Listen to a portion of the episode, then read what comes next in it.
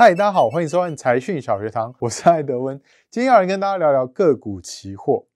最近很多朋友都在问我，钱放在银行的利息都被通膨给吃掉了啦，想要买股票却没有那么多钱，那到底该怎么办呢？事实上，很多人都面临同样的问题哦，包含我也一样。面对最近股市这么火热的状况，很想参与，但却缺乏资金，无法进场。其实个股期货就提供资金部位较小的投资人另一种选择哦，因为个股期货操作相对灵活，限制较少，最近渐渐成为市场上越来越受到重视的投资工具之一。而即使是有大资金部位投资人，当他们看好一档个股，并有高度把握时，也会运用个股期货来加大杠杆哦。像是前阵子被视为新时代偶像的航海王，除了大买上万张长荣股票以外，也同步买进了长荣个股期，大大加快获利速度与幅度呢。不过，在进一步分析个股期货之前，让我们先来搞清楚到底期货是什么啊？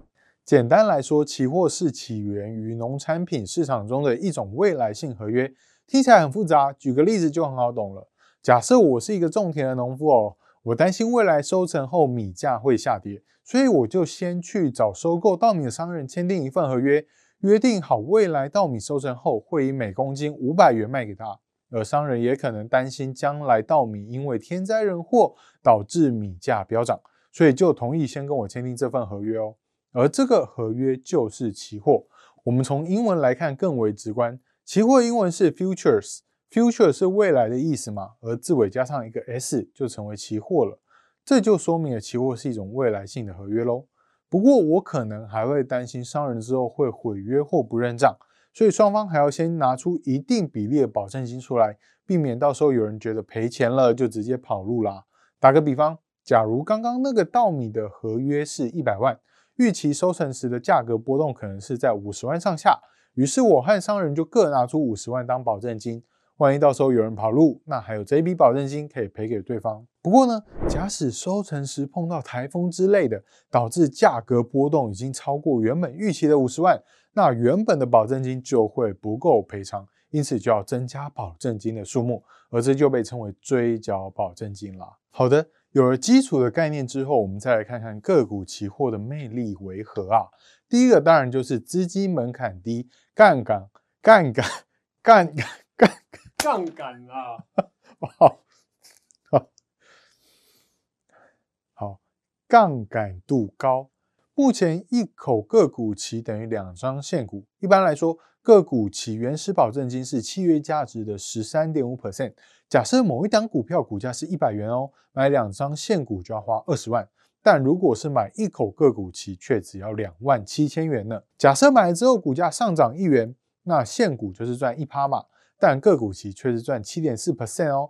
比起融资的二点五倍杠杆，或是融券的一点一倍，让投资人的资金的运用更加灵活呢。而第二点则是交易成本很低。为什么呢？一般股票交易是买进与卖出都要缴交零点一四二五 percent 的手续费嘛，卖出的话还要缴交零点三 percent 的正交税。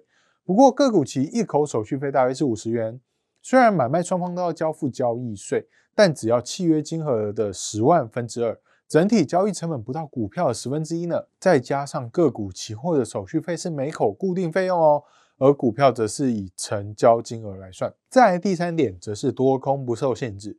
虽然现在很多股票可以用信用交易，但还是有很多限制哦。例如因为券源不足啦、遭到警示啦，或是平盘以下不得放空等等原因，无法融券卖出。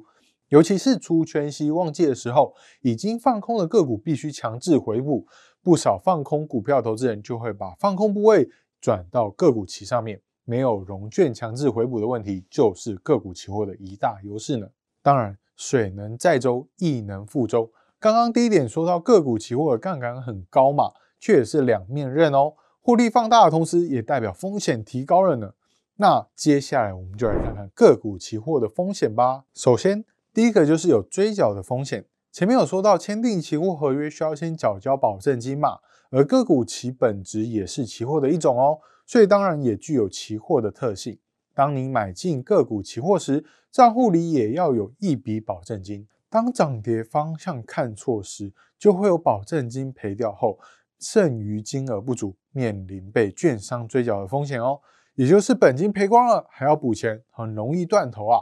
因此，保守建议大家可以准备三倍甚至更高的保证金来交易一口期货，让杠杆变小。第二，个股期货也有到期结算的特性，无法像股票一样长期持有，在到期结算后就必须要换仓，也就是转换到下个月的合约继续进行交易哦。这种性质会让想要长期持有的成本逐步垫高。也正因如此。个股期货比较适合短期的投资操作。最后就是要注意流动性风险，不少标的的成交量比较低，而即使是热门的股票期货，在远月合约上的成交量也会有大幅的下滑。所以在交易时最好还是以现价委托进行。根据本刊的采访，有冠军操盘手之称的张志超就表示说，相较于操作台子期，个股期的风险比较小。因为大盘短线的方向要上要下很难判断啊，但个股期选定标的通常是流通量较大的股票。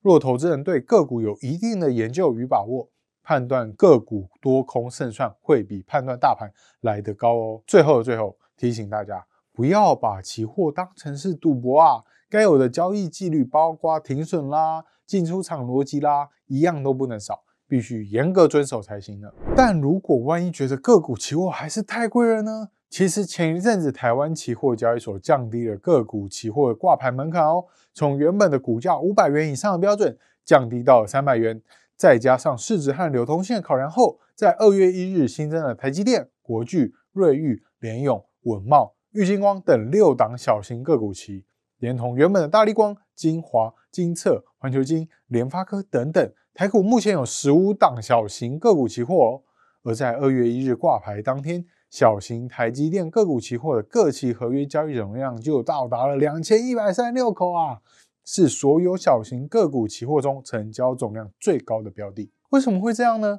其实是因为小型个股期货投资门槛又更低啦。更容易吸引投资人进场参与，这也是为什么小型台子期货在二零二零年的交易量比二零一九年成长一百零二 percent 的原因之一哦。我们以最近挂牌的小型台积电个股期为例哦。原本我们说一般个股期一口等于两张现股嘛，也就是两千股，但小型个股期的一口单位只有一百股而已哦。以六百元的台积电来举例，等于一口合约规模从一百二十万大幅降低到六万元哦。以目前最低原始保证金十三点五 percent 来计算，保证金只要八千一百元呢。这也让不少新手投资人纷纷摩拳擦掌，想要进入期货市场啊。然而，随着投资的工具越来越多，追求获利的同时，更重要的是别忘了风险啊，以及对投资工具有充分的认识与了解哦。好，我们今天就聊到这边。喜欢这个单元的朋友，记得按赞、订阅、加分享。如果观众记得开启小铃铛。当然，别忘了我们最新的节目《老谢开讲》也上线啦！想要聆听老谢最新的节目，赶快订阅我们财讯频道吧！我们下次见，拜拜。期货商品与现股的属性不同，操作逻辑也不同，大家不要混淆哦。举例来说，一般在买卖股票时，会有专家建议可以逢低摊平嘛。但对于短期契约的期货来说，看错方向就必须认错平仓，避免逆势摊平以及越跌越买，因为还得考虑到追缴保证金的问题啊。而如果从波动度来看的话，因为期货有杠杆的效果嘛，盘中现货个股波动越大，对于短线操作个股期的投资人而言，可以将杠杆的效果运用到最大。从这点来看，台积电、联发科等大型全指股的波动度相对比较低，其实并不是操作个股期的最好标的呢。反倒是最近货柜三雄成为全民运动，上下政府波动很大，吸引许多热血的期货投资人进场操作长荣个股期，使得长荣个股期货的成交口数也因此名列前茅啊。所以说。操作个股期的关键在于波动幅度和掌握飙涨和大跌的时机点，因为期货不管是多空，只要盘中波动幅度相对较大的个股，对于期货来说，杠杆的效果出来就会出现惊人的报酬哦。